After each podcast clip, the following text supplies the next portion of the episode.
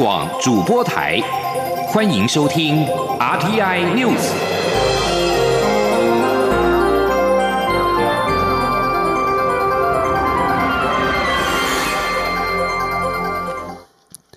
各位好，我是主播王玉伟，欢迎收听这节央广主播台提供给您的 RTI News。今天是二零二零年五月十九号，新闻首先带您关注。台湾没有获邀参与世界卫生大会 （WHA）。美国国务卿蓬佩奥十八号表示，世卫秘书长有权邀请台湾，却在中国压力之下选择不这么做。此举不止让世界无法听取台湾的防疫专业，也损害世卫组织的公信力。世界卫生大会十八号以视讯会议方式登场，台湾连续四年未受邀参与。世卫组织也决定，待世卫大会今年年底实体复会时，在处理台湾十四个友邦呼吁邀台湾参与世卫的提案。蓬佩奥指出，世卫秘书长缺乏独立性，不止剥夺了世卫大会听取台湾在传染病领域的著名专业知识，更在世界最需要世卫的时候，进一步损害其公信力及效能，暴露了北京当局宣称希望透过资讯透明、国际合作来对抗疫情只是空话，也使得中国与台湾之间的差异更为显著。美国卫生部长阿扎尔十八号也在世界卫生大会视讯会议发言，力挺台湾两千三百万人的健康绝不能因为政治被牺牲，并且暗指中国的疫情资讯不透明，让许多人付出生命代价。而台湾再度无法参与第七十三届的世界卫生大会视讯会议。外交部长吴钊燮在十八号表示，已经在理念相近国家及友邦建议之下，将台湾参与 WHA 的提案延后到实体大会复会之后提出，以确保提案能够获得充分而且实质的讨论。对于日本、加拿大、美国及纽西兰等国的领袖高层首度公开发言力挺台湾，吴钊燮也强调意义重大。吴吴钊燮重申台湾 can help，并且举出了多项例证，证明台湾对世界做出的贡献。他也相信，随着国际支持台湾的声音越来越强大时，台湾参与世卫大会的机会也将越来越大。请您仰望记者吴丽君的采访报道。外交部长吴钊燮十八号面对 WHA 再度将台湾拒于门外，重申台湾 can help and Taiwan is helping。包括在这次俗称武汉肺炎的 COVID-19 疫情期间，台湾也无私的援助了全球八十多个国家急需的防疫物资，总计两千七百五十万片口罩、一百三十一台热像仪、三万五千支额温枪以及两百五十组体温自。自动量测系统，而且接下来台湾还将规划第四波援外物资，总计大约两千三百五十万片外科口罩，一百一十六万片 N 九五口罩，十七万件防护衣，六十万件隔离衣，八十台呼吸器，三十四台 PCR 快筛检测仪，以及五十万片奎宁等。此外，日前外交部也与卫福部合作，透过视讯方式与国。国际社会分享成功防疫的台湾模式，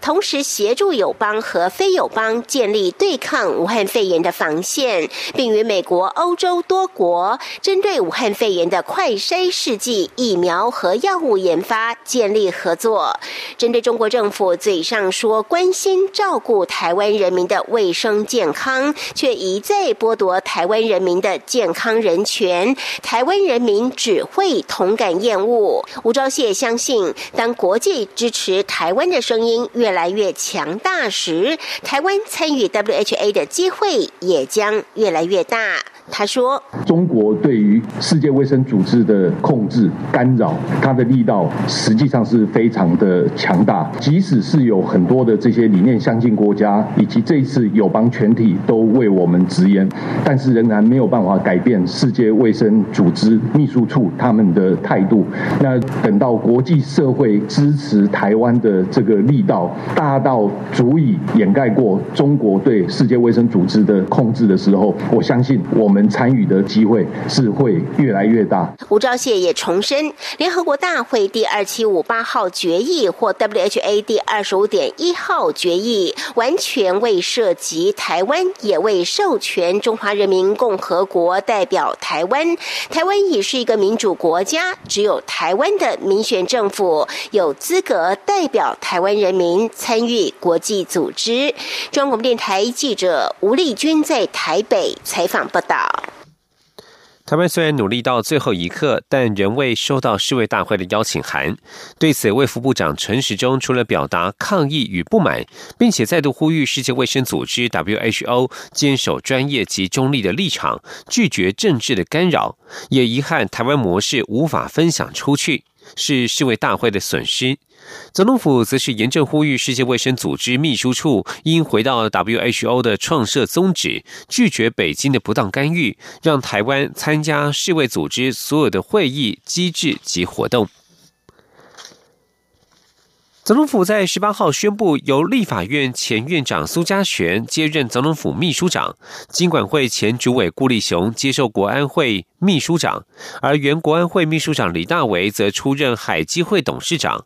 另外，国安会国安局局长邱国正留任，行政院发言人古拉斯尤达嘎则是转任总统府发言人。今天记者欧阳梦平的采访报道。总统府发言人黄崇彦十八号下午宣布相关人事安排。他指出，新任总统府秘书长苏家全历任立法委员、屏东县长、内政部长、农委会主委、立法院长，从政资历丰富，对各项国政事务有深入认识，未来可以协助总统在相关事务，特别是社会沟通的推展上有很大的注意。黄崇彦指出，新任国安会秘书长顾立雄除了是知名律师，长期关注人权事务，也历任立法委员、不当房产委员会主委、经管会主委。考量现代国家安全事务横跨诸多领域，特别包括金融及经济安全等，因此蔡英文总统特别邀请顾立雄担任国安会秘书长一职，相信顾立雄有能力领导不同领域的专业人士，共同突破框架，解决问题。黄崇彦说：“主要的考量，那么也就是顾秘书长那具备的啊三项特质。那么首先是丰富的法律专业啊，在处理国安事务上需要健全的这个法律基础。那么第二是系统整合的能力。那么顾立雄先生在经管会，那么过去这段期间以来的领导啊，跟他的啊表现啊，应该已经是最好的证明。啊，第三是总统的信任，那么以默以以及默契。”蔡总统也希望借重李大为丰富的经历及人望，领导海基会在两岸交流事务上有更进一步的推展。同时肯定国安局长邱国正过去这段时间的表现，希望他继续带领国安局应应种种国安挑战。另外，行政院发言人 Gulas Yodaka 则转任总统府发言人，他也将成为第一位原住民族出身的总统府发言人。中央广播电台记者欧阳梦平在台北采访报道。五二零之后的内阁人事布局进入最后阶段。行政院幕僚十八号表示，故宫博物院院长吴密察留任，台美事务委员会主委由现任驻世贸组织副代表杨珍妮担任，原主委林良荣执政团队另有安排。民进党前副秘书长徐嘉欣接任侨务委员会副委员长。继续也来关注五二零之后的政策动向。蔡英文总统即将展开新的任期，尽管他在第一任期碰触了年改、同婚、一例一休等难缠的议题，但仍有诸多未尽之业。学者普遍认为，劳保年金、司法转型正义等三项重大改革是蔡英文总统第二任期的主要挑战。没有连任包袱之下，希望蔡总统能够把目前的声望转化成内政改革动能，把握近两年的黄金期，大刀阔斧实践公平正义。前天记者刘玉秋的采访报道。蔡英文总统以八百一十七万票成功连任，不仅突破历任总统得票数，也再次率领民进党取得国会过半席次，以完全执政迈向第二任总统之路。不过，尽管蔡总统在第一任就碰触了军工教年金改革、同性婚姻合法化。一例一休等难题，但也一度受到重伤。继而任其又难逃二零二六年破产的劳保年金议题，人民对司法信赖度低，转型正义停滞不前、经济情势不明等困境。蔡文时代的内政挑战才刚要揭开序幕。台湾智库咨询委员赖宜中表示，蔡总统没有连任压力，也因为防疫成功下，使得他的满意度与支持度再创新高，这是相当少见的现象。但他不会言，民众给了蔡总统更多的政治资本，是期待他在第二任期持续启动第一任无法完成的未尽之业。政治大学政治系副教授于正华也认为，蔡总统能高票连任的主因是来自于成功处理反送中、中国打压等外在因素，而非内政的政绩获得肯定。蔡总统的第二任期必须先把个人声望转化成内政改革的动能。于正华也明确点出，劳保年金改革会是蔡总统第二任期最为艰难，也是最为优先的改革项目。他建议蔡总统要把握二零二二年地方选举前的两年黄金期，大刀阔斧。一旦错过良机，未来想推也推不动了。他的这个任期最后最后两年的时候，往往都是开始博压了。博压不见得是因为他满意度下滑做不好，而是大家已经会把重心寄望在到底二零二四年谁会上任这这个上面了。所以说他能够施展的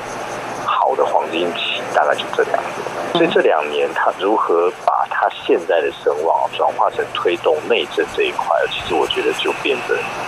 就变得很重要了。劳工过去被民进党视为是心底最软的那一块，为了保障千万名退休劳工权益，长期关注劳工议题的劳工阵线秘书长孙友莲强烈呼吁蔡总统，对于挽救即将破产的劳保基金，民进党已无再拖延的空间。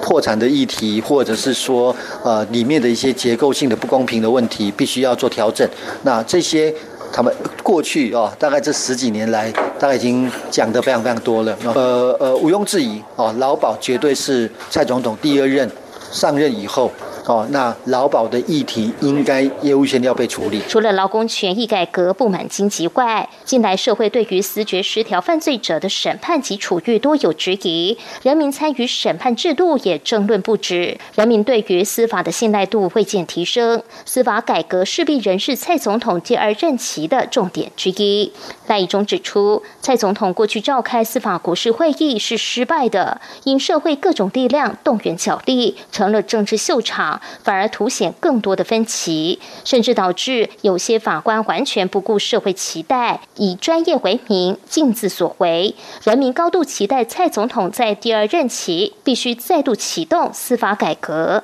台湾司法制度上要有具体进展。当然有人讲到说，例如说是那个陪审制度，哦，是官审制度，哦，等等。那我我的意思不是说是一定要哪些制度才去处理，但是这方面的那个议题要有一些进展。某些的法法官，哦，或者是说不管他自己操守的问题，反而变成一个脱缰的野马，他变成说那个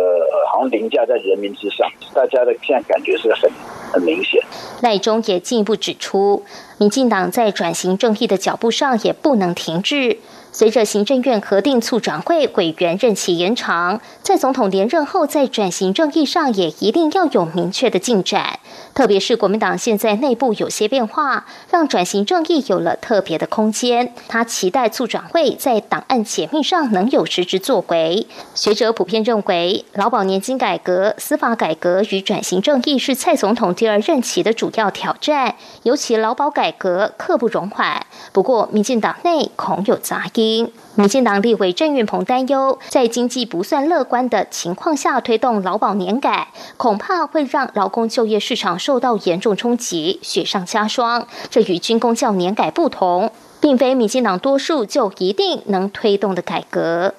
他即使现在也也是到了，也是到了年金的瓶颈啊！哦哦，那所以在这个这个步骤上面，并不是他优不优优优先的问题，而不是我们愿不愿意背起这个责任的问题，也就是说你去动下去的时候，如果会造成恶性循环的时候，那你你不如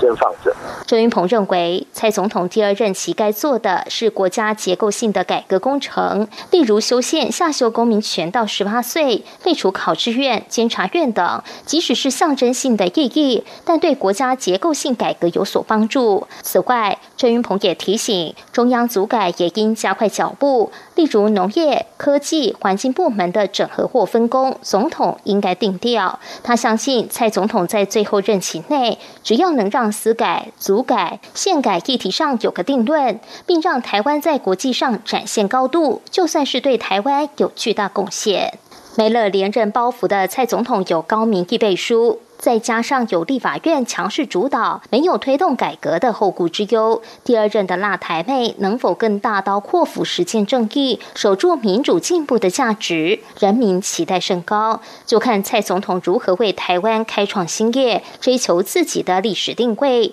改革的深度也将决定他的历史高度。中央广播电台记者刘秋专题采访报道。因应五二零之后的新局面，本台特别制作了一系列的专题系列报道，它也带领探讨政策及人事等各个面向的挑战。在五二零之前呢，每天早上的新闻都会持续为您播出，也欢迎您持续锁定收听。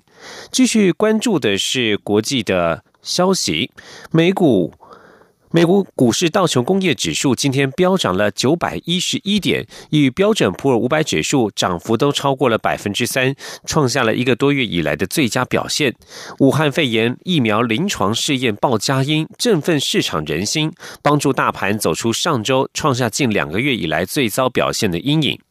美国生技厂商莫德纳公布，二零一九冠状病毒疾病 （COVID-19） 疫苗首阶段临床试验取得了正面结果，部分健康志愿者施打疫苗之后，体内产生了免疫反应。研究人员加快脚步展开。更大规模的人体试验，而这项疫苗的初步实验结果成功，也激起了旺盛的股市买盘。道琼工业指数中场飙涨了九百一十一点九五点，涨幅百分之三点八五，收在两千两万四千五百九十七点三七点。标准普尔五百指数大涨了九九十点二一点，涨幅百分之三点一五，收在两千九百五十三点九一点。而以科技股为主的纳斯达克指数晋扬两百二十点二。七点，涨幅百分之二点四四，收在九千两百三十四点八三点。受到疫苗以及经济重启的联动，个股买气旺盛。其中航空股部分，航空股的部分在波音股价飙涨了百分之十二点九，全美三大航空股涨幅都超过了百分之九。这里是中央广播电台。我是中央流行疫情指挥中心社区防疫组组长何启功。为降低国内社区感染风险，请国人一起保持适当社交距离，室内一点五公尺，室外一公尺距离。正确戴上口罩后，则可免除社交距离限制。拥挤或密闭场所应全程戴口罩。在电梯内或用餐时，均应避免交谈。年假结束后，留意自己健康状况，如出现不适，记得戴上口罩，尽速就医，并告知旅游史。有政府请安心资讯机关署提。各位好，我是主播王玉伟，现在是上午的六点四十八分，欢迎您继续收听新闻。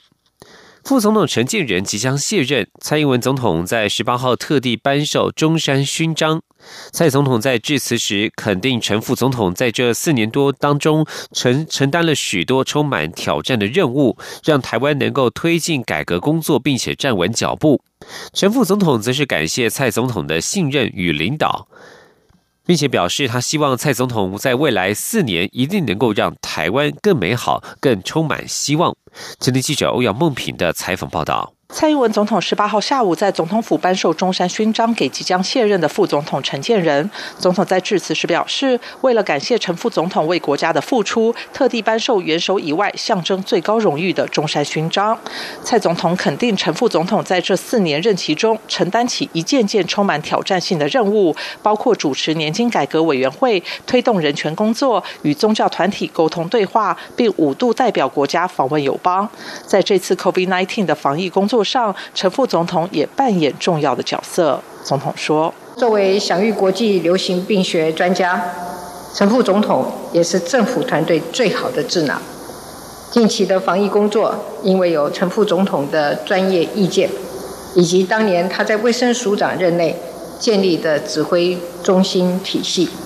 台湾才能够应对得宜，为世界带来贡献。蔡总统表示，正因为有这么温暖、诚恳、专业又具有责任感的副总统，政府这四年来才能推进改革工作，让台湾能在充满挑战的局势中站稳脚步。陈副总统致辞时，则将荣耀归于台湾人民及妻子罗凤萍。他说：“在这一段期间，不瞒大家说，我内人呢也面临了很多的挑战，他的很多的好朋友在很多事务上给他很多的。”啊，谏言也因此呢，呃，让我们之间有些时候在沟通上是有一些的困难。可是他都是无限的包容、无限的相信、无限的盼望、无限的忍耐。品平，谢谢你，今天这样的荣耀是应该跟你分享。陈副总统也感谢蔡总统的信任与领导，并形容蔡总统就像是拿着木棍驱赶豺狼的牧羊人，带领台湾人民走到青草地与清溪旁。他相信蔡总统在未来四年一定会让台湾更美好、更充满希望。中央广播电台记者欧阳梦平在台北采访报道。继续关注国内的防疫工作。台铁台北车站配合防疫，从二月底开始禁止民众席地而坐及群聚，同时停止租借举办活动。目前疫情趋缓，不过台铁并不打算解禁，而且规划禁令永久有效。今年穆斯林的开斋节是五月二十四号，台铁建议穆斯林的活动可以移到户外。若是在台北车站大厅席地而坐，将加强劝离，并且请铁路警察协助维护治安。不过，交通部长林佳龙在十八号晚间却指示台铁演绎北车大厅应该在特定的节日或假日开放。林佳龙表示，他在台中市长任内也曾经将旧市区没落的第一广场改造成为东协广场，设置劳工服务站及东南亚国家文化的相关空间，让中彰投苗云嘉七县市在假日时在台中火车站周边。地区聚集的国际移工能够有更友善的环境，让国人与移工能有更多的互动及相互了解，不仅带来人潮及消费，移工甚至还能够组成志工队服务地方。在台中绿川整治期间，还曾经协助清理环境。而疫情趋缓的情况之下，许多的活动、体育赛事也渐渐可以恢复举办了。体育署在今天的。在十八号表示，因应新型冠状病毒疫情而延期的全国中等学校运动会全中运以及全国大专校院运动会全大运，确定能够恢复举办。全中运预计在七月十八号到二十三号在屏东登场，而全大运则是敲定十月三十一号到十一月四号于高雄大学举行。至于在报名资格的方面，体育署表示，以四月份已经完成报名的为主。原本有报名参加一百零八学年度同同样也同为全中运、全大运的选手，将可以自动取得参赛资格。体育署强调，相关的防疫工作仍会按照指挥中心的指引。全中运部分除了田径之外，其余都采取闭闭闭门比赛。全大运是否能够开放观众入场，目前尚未定案。若是因为复赛而衍生出的经费，体育署会予以协助。尽管二零二零东京奥运延后一年举办，但是国训中心各单项协会讨论之后决定，八月初将在国训中心举办模拟二零二零东京奥运对抗赛，希望让奥运培训队选手透过模拟赛事检视现阶段的训练成果，也向国际展现台湾的防疫成绩。今天，央广记者张昭伦的采访报道。国训中心十八号在与各单项协会开会后拍板定案，宣布八月一号到八月八号期间。将于国训中心举办模拟二零二零东京奥运对抗赛，举办项目包括田径、游泳、射击、拳击、体操、空手道、桌球、羽球、举重、跆拳道、柔道、射箭等十二种运动种类项目，主要是以拿到奥运团体或个人资格，或准备要拿奥运资格的项目为主。国训中心副执行长刘庆文表示，在原定冬奥期间举办模拟赛，会让选手更能找回比赛的刺激感，同时也是一次检视选手训练成果的机会，也能向世界展示台湾因为疫情控制得宜，有能力举办对抗赛，别具意义。刘庆文说：“就是说，希望能够透过这个比赛哈，来检测这些选手他的训练的成效。好，因为已经有一段时间了哈，都没有出国比赛了。那这段时间训练带来效果到底如何哈？也可以借这个这个模拟赛哈，我们大家让呃来看看他们这个效果哈。为了增加对抗赛的强度，国训中心规划参赛奥运培训选手，若有达到设定目标，将有奖金激励。同时也会对外寻找非奥运培训好手参加对抗赛。国训中心将提供训练费用、交通食宿费用，邀请好手们共享盛举。既然是模拟冬奥赛事，国训中心初步规划将会在国训中心举办圣火传递仪式，邀请黄金计划选手参与，并举办简单的开幕式。另外，比赛虽然不开放民众观赛，但会协调网络或电视台直播赛事，让模拟赛更具可看性。中广电台记者张周伦台北采访报道。为了因应武汉肺炎疫情，一手大学电影与电视学系毕业展十八号首度举办线上影展。来台湾就学的马来西亚学生叶格吴，为了保留住家乡茶餐室的乡土情，这次与同学在寒假回国拍摄了电影《露露茶室》，呈现往日情怀。而这部片今年参加全国学生创意竞赛放视大赏，获得影像组的优选。继续要关注的是国际消息。十一世班禅喇嘛二十五年前失踪，美国国务卿蓬佩奥十八号呼吁北京当局即刻交代班禅喇嘛的下落，并且履行自身宪法以及促进人类宗教自由的国际承诺。美国国务卿蓬佩奥十八号发布声明表示，一九九五年五月十七号，当时才六岁的十一世班禅喇嘛根据。班禅喇嘛根敦却吉尼玛遭到中国当局的绑架，至今仍未出现在世人面前。蓬佩奥表示，班禅喇嘛是藏传佛教当中最重要的人物之一，拥有的宗教权力仅次于达赖喇嘛，但是班禅喇嘛却遭到中国迫害，这样的事件并不罕见。蓬佩奥表示，中国持续试图抹灭西藏人的宗教、语言以及文化认同，包括拆除。腊腊荣五名学院、雅青乌金禅林等藏区信奉及学习社区，对此美国深感关切。蓬佩奥呼吁美国行政部门动用西藏旅行对等法以及目前仍在国会审议的西藏政策及支援法案，来支持西藏人权与宗教自由。中国大陆武汉市官方近来针对全市民众展开武汉肺炎病毒检测，十天大会战，受检人潮大排长龙。但是民众反映，长时间排队不但容易感染，检测样本没有标示就被存放在同一个地方，如何能够得出测试结果？自由亚洲电台报道，人口六千多人的武汉市盛世东方小区居民排队等候数小时进行检测，但是从上午等到下午，居民才发现检测人员只带了六百多个检测试剂。民众质疑，受检者的标本上面连标签都没有，每二十多个样本就被放进同一个容器里面，根本分不出来谁是谁的检测样本。做了有什么意义？民众愤怒之余，他当场拨打市民热线之后，才有官员前往了解情况。以上新闻由王玉伟编辑播报，这里是中央广播电台。四年一度的五二零总统就职日是中华民国台湾新的政治篇章。